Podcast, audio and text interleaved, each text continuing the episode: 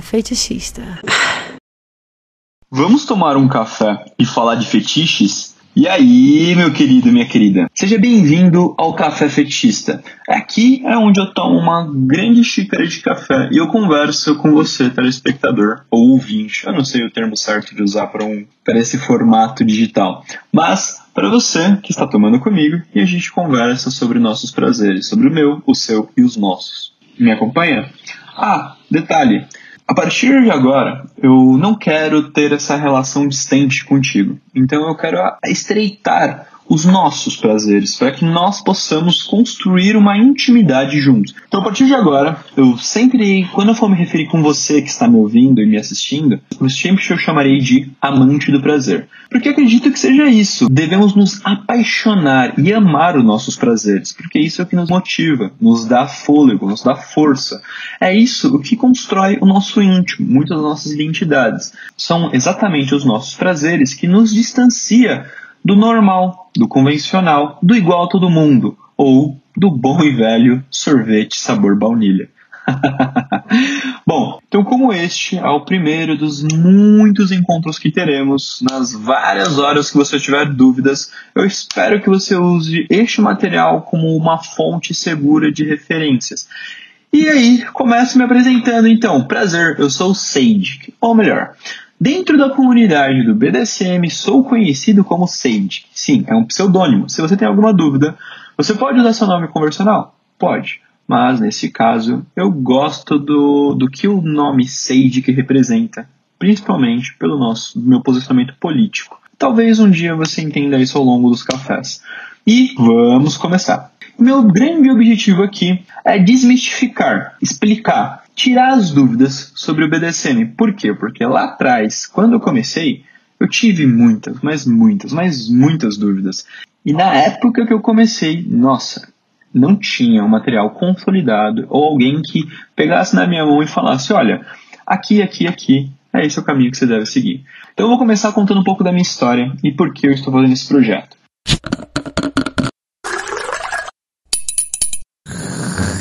Eu tive o primeiro contato com o BDSM em 2008.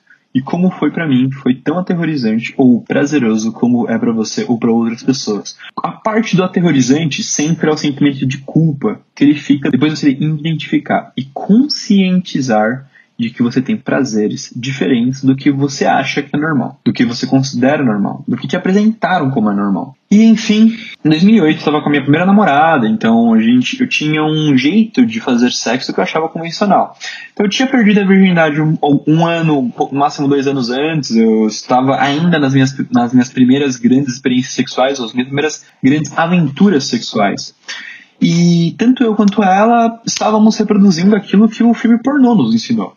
Então, por exemplo, eu, havia, eu tinha minha masturbação, ela tinha dela, e nós dois, conforme fomos nos, nos, nos relacionando e começando a ter uma vida sexual mais ativa em casal, eu reproduzia aquilo que me ensinaram, mas sem de fato ter uma educação sexual. Porque nas escolas, nos locais, não ensinam o que é sexo. Gente, nós aprendemos sexo pelo viés mais urbano, mais marginalizado possível. Então, eu não tive uma educação sexual na escola. Eu, como filho único de mãe solo e único homem da família, acabei que não fui apresentado ao sexo ou não havia uma discussão, uma conversa sexual no meu lar. Então eu não tinha um, um estereótipo ou uma forma de que achar ou ninguém me ensinou como deveríamos transar ou etc. Porque minha mãe, ou minhas tias, ou minhas primas não necessariamente tinham o mesmo gênero, não, era, não tinha o mesmo gênero que eu, então obviamente não tinha as mesmas respostas ou dúvidas que eu tinha. Então, até então, o primeiro momento, eu não tinha um lar onde conversasse sobre sexo, não tinha ninguém para dividir minhas dúvidas e durante muito tempo foi assim. Quando eu era jovem, eu adorava a cantora Kelly Key, e porque era a cantora mais ou menos da, que mais conversava com a minha faixa etária, etc. E quando ela saiu na Playboy, as pessoas mais velhas que eu conhecia compraram e aí eu fui conversar com elas que eu queria eu queria conversar meus amigos eu queria eu queria vê-la porque eu achava ela fenomenal eu achava um anjo intocável. E sabe e essa curiosidade é muito importante porque foi um amigo um, um amigo que ele tinha acho, acho que uns 5 anos mais velho que eu na época e ele falou você nem, e ele disse a seguinte frase você nem sabe bater punheta e você quer ver a, aquele que? Ah eu virei e falei assim o que é bater punheta E aí foi quando ele falou, cara, você não sabe o que é bater punheta? Eu falei, não. Ele falou, puta, você é realmente um cabaço. E aí eu falei, cara, o que você tá falando? Ele falou, ah, quando você estiver tomando banho, faz isso, isso, isso. E eu virei e falei assim, mas eu não posso fazer isso. Minha, minha, eu tomo banho com a porta destrancada, minha mãe vai entrar. E aí ele falou, caraca, você tem que se trancar no banheiro e fazer isso. Tem, é natural. E eu achei então que, pior que isso, sempre foi num tom meio de chacota entre os amigos. Então você tem esse, essa questão de como foi apresentado o sexo para o indivíduo. E bom, eu citei esse exemplo para mostrar que esse é um exemplo convencional e comum na nossa sociedade, porque você não aprende a se masturbar um, de uma forma educacional. Você aprende, às vezes, com uma chacota de amigos ou um, um, um dividindo um segredo com o outro. É como se fosse a cultura urbana das ruas entre os, os garotos e as garotas. Cada um tem sua forma de aprender a fazer algo e, dependendo da forma que é apresentado, tem algumas coisas que acham certo, outras coisas que acham errado. Depois disso, comecei a consumir mais esse tipo de conteúdo. Então, da revista da Kelly eu fui para uma Playboy da feiticeira bem antiga, tá? Bem antiquado. E, e às vezes eu nem sabia exatamente o que imaginar com fazendo aquilo. Até quando eu conheci o universo pornográfico, e aí o que foi que o mundo pornô me ensinou, ou o jeito que deveria fazer sexo. Claro que não estou colocando a minha história, o meu exemplo de vida, como uma regra que todo mundo deveria seguir. Até porque existem muitas pessoas que são apresentadas pelo para o mundo sexual através de um abuso ou através de um estupro. E isso também é uma realidade que não, não está distante de mim. Não só aconteceu comigo, mas também aconteceu com outras pessoas nas quais eu conheço. Então, são várias as forma, formas de entrada para um universo sexual e principalmente as formas que nos ensinam que deve, como deve ser a masturbação, como deve ser o prazer e principalmente como deve ser o sexo. Quando eu estava então no meu primeiro relacionamento, começando a experienciar essa aventura sexual com a minha companheira, aí eu percebi, com muita conversa com ela, que quando eu era, eu era um pouco mais agressivo, ela gostava mais, ela chegava mais rápido ao orgasmo. E nós dois, um dia eu, eu conversei com ela, falei, meu, você gosta disso? Ela falou, gosto mas eu não sei porque eu gosto disso. E ela falou: desculpa por fazer você fazer isso comigo. E eu falei, não, não, não, não, não, você não tá me fazendo fazer isso. Eu gosto disso também. Eu percebi que quando eu fiz, você gostou. E ela falou, nossa, eu pensei que você gostou de fazer exatamente porque eu dei a entender.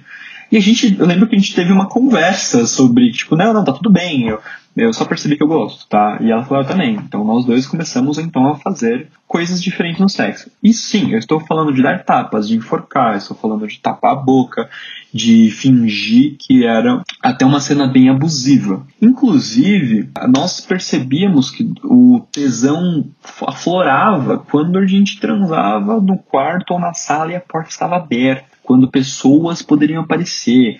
E aquilo era uma adrenalina surreal. Mas isso era o que? O nosso segredo. Então, por mais que nós conversássemos sobre isso, é nós dois tínhamos uma plena consciência do que nós, o que nós estávamos fazendo era extremamente errado. E que isso jamais poderia ser feito, reproduzido verbalizado por uma terceira ou quarta ou quinta pessoa.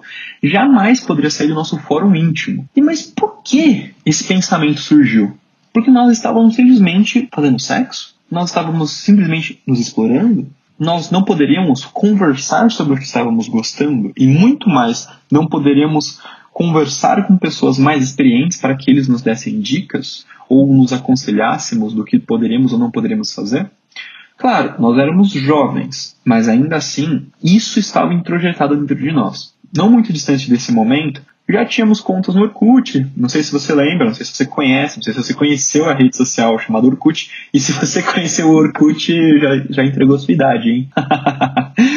Bom, o Orkut foi exatamente no Orkut que tanto eu quanto ela navegávamos por comunidades que era com algumas piadas, assim, como, ah, um tapinha não dói, na hora H tudo, tudo pode acontecer. E nós íamos navegando, víamos aquelas fotos sensuais na capa, e nos títulos da, do fórum de discussão da própria comunidade existiam algumas referências, alguns links, ou algumas pessoas, ah, você daria um tapa na bunda da pessoa acima? Esse tipo de brincadeira. Até que um dia alguém mencionou sadomasoquismo, BDSM. E tanto eu quanto ela, um foi na hora contar pro outro e falarmos: "Nossa, olha o que a gente, olha o que tem aqui". Bom, Nessa mesma época, existia um mundo fake, navegávamos pelo Orkut com contas fingindo que éramos personagens de anime ou histórias em quadrinhos, e aí foi a porta para outras drogas, né? Caímos numa rede social e num mundo onde que as pessoas na internet conversavam ou discutiam sobre submissão, devoção, sadismo, masoquismo, bater, escravizar seres humanos. E, meu Deus, mas por que o meu corpo reage a isso e eu não consigo explicar e, e meu Deus, eu estou muito errado, com certeza eu sou um psicopata. Bom, o relacionamento acabou não dando certo depois de um tempo, por outros motivos da, da vida, da infância, da adolescência de um ser humano mas eu continuei interessado extremamente interessado sobre o BDSM. Em 2009 tive meu primeiro contato com uma pessoa também no Orkut, onde que eu falei para ela tudo o que eu queria fazer, ela falou para ela tudo o que ela queria fazer e nós dois, entre Orkut e MSN na época, decidimos nos encontrar e praticar. Esse é um ponto muito importante. Uh, eu não sabia palavras ou frases ou hashtags ou principalmente eu não sabia os termos. Então, coisas que hoje para nós são extremamente comuns, como safe word ou palavra de segurança, que seria uma palavra ou algo que você deve verbalizar ou, ou, algum signo ou símbolo que você deve utilizar para que pare o que você está fazendo. Então, como eu não conhecia nada disso, porque afinal o que me foi me apresentado sobre BDSM era justamente os GIFs pornográficos, os filmes pornográficos e uma, muitas conversas eróticas que eu estava tendo com uma pessoa na internet. Esse era meu único contato. Além do que eu já tinha vivenciado com a minha ex-namorada. Então, fomos nos encontrar e deu muitas coisas deu certo, mas outras deram extremamente errado.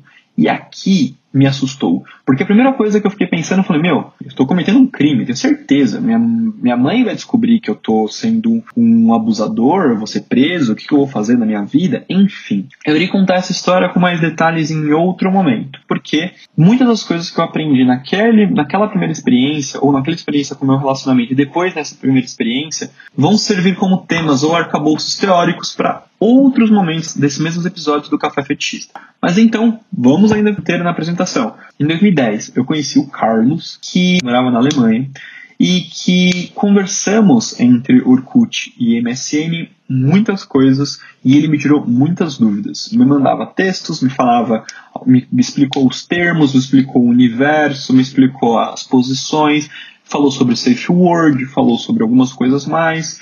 E ficamos nessa, nesse bate-papo, nessas trocas de conhecimento e dúvidas. De 2010 até 2013 foi quando eu tive minha primeira experiência de fato. E lá, até aqui, venho praticando desde então. Sou um praticante assíduo, mas também não abandono a bom e velho estudo. No BDSM, os únicos fatos são os momentos históricos, a linearidade dos elementos, dos acontecimentos. Fora isso, tudo é contexto. Existem muitas discussões filosóficas por trás do BDSM. Então eu fui me aprofundando academicamente, antropologicamente, tanto no movimento quanto no que estamos acontecendo, no que estamos vivendo sobre o BDSM, para que eu consiga transmitir isso de forma clara, sem grandes problemas e grandes burocracias, para você que está iniciando. Bom, da onde surgiu a ideia do café fetista? Foi justamente uma conhecida minha que ela me fez exatamente este convite. Falou, meu, você tem tanto conhecimento, você estuda tanto tempo isso e, e tem tanta tese referência que você me manda num bate-papo, numa conversa de WhatsApp e tudo mais. Por favor, vamos tomar um café e falar de fetiche? E aí eu falei pra ela, cara, genial essa sua pergunta. Eu adorei o que você acabou de me propor.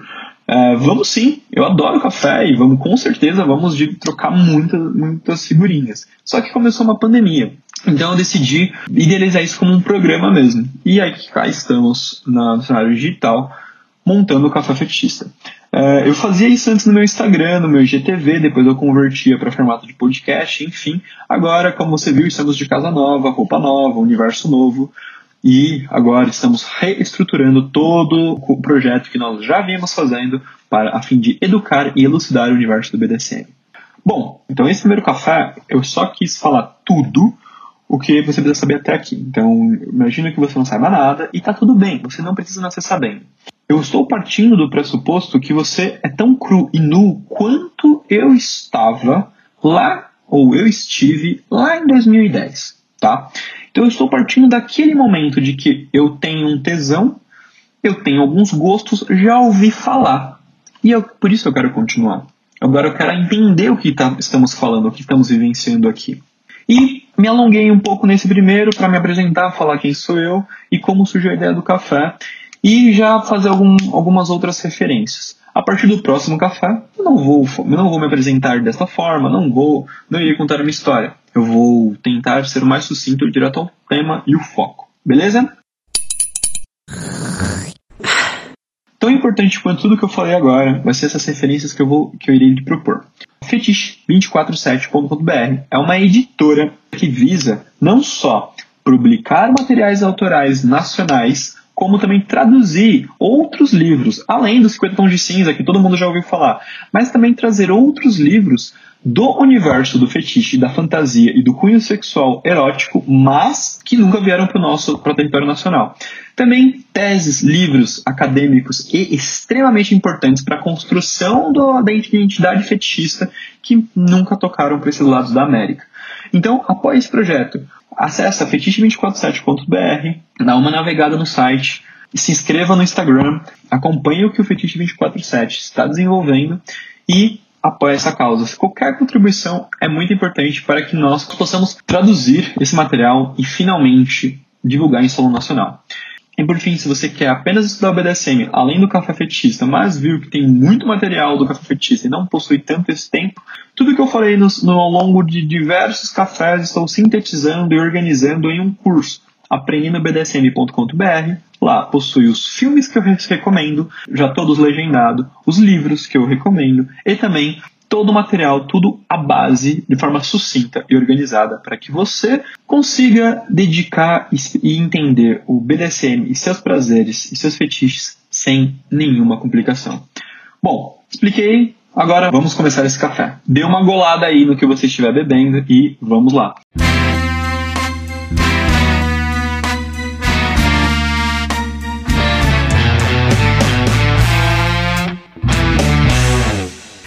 fetichista.